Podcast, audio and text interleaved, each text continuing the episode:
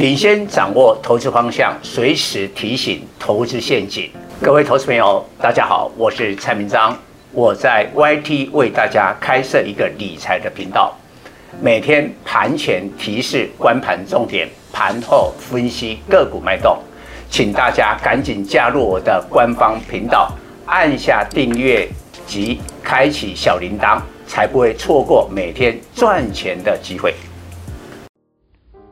各位粉丝朋友，大家好，我是陈章，现在是礼拜二盘后的分析。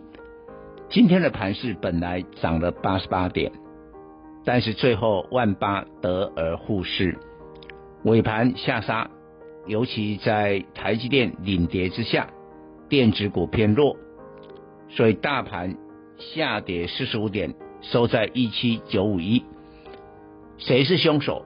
外资，外资今天的卖超金额意外的大，达到了一百六十亿的规模。究竟外资在担心什么？我认为他可能担心未来两个不确定的因素。第一个就是俄罗斯跟乌克兰还有可能会战争，当然不见得就是外面讲的二月十六号，明天就是二月十六号。但有可能就在三月份。第二个呢，因为本周稍后要公布的上一次联总会的会议记录，就我分析过了，有可能在记录当中有一些鹰派的言论，让大家担心三月中旬的联总会利率决策会议很可能会升息两码。假如是升息两码的话，那这是非常多年以来首度的这个升息两码，一定会震撼股市。那我们的粉丝该怎么面对？我认为还是要谨慎的保守看待。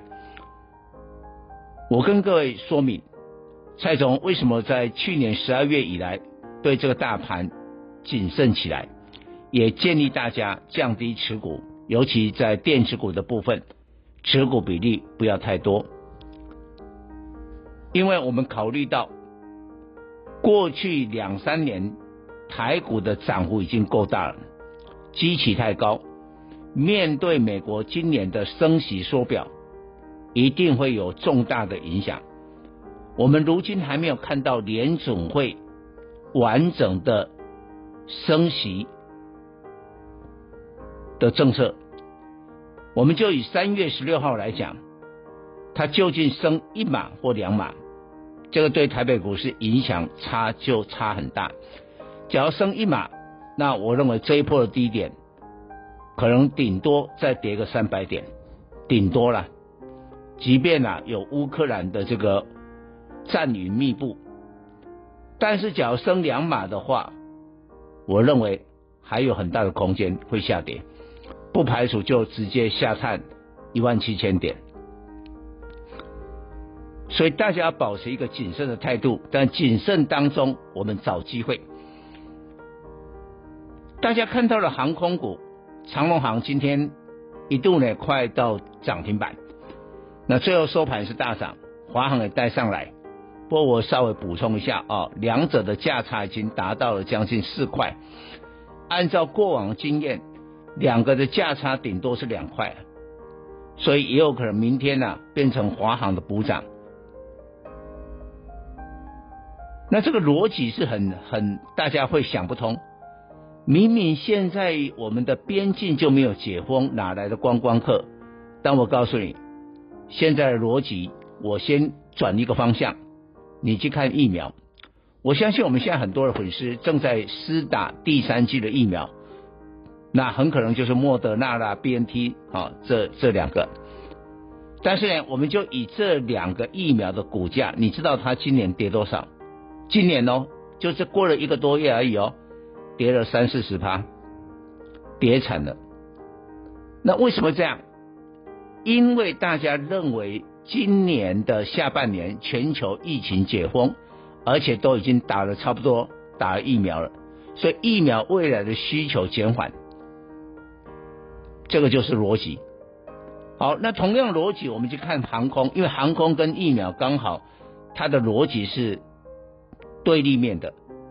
过去两年，我们最期待就是疫苗，但现在有疫苗了以后，未来的疫苗随着疫情的解封，需求减少。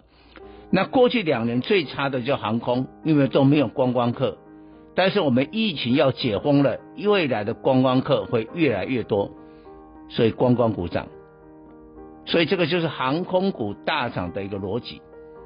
思考了这个逻辑之后，那未来很多的机会，为什么？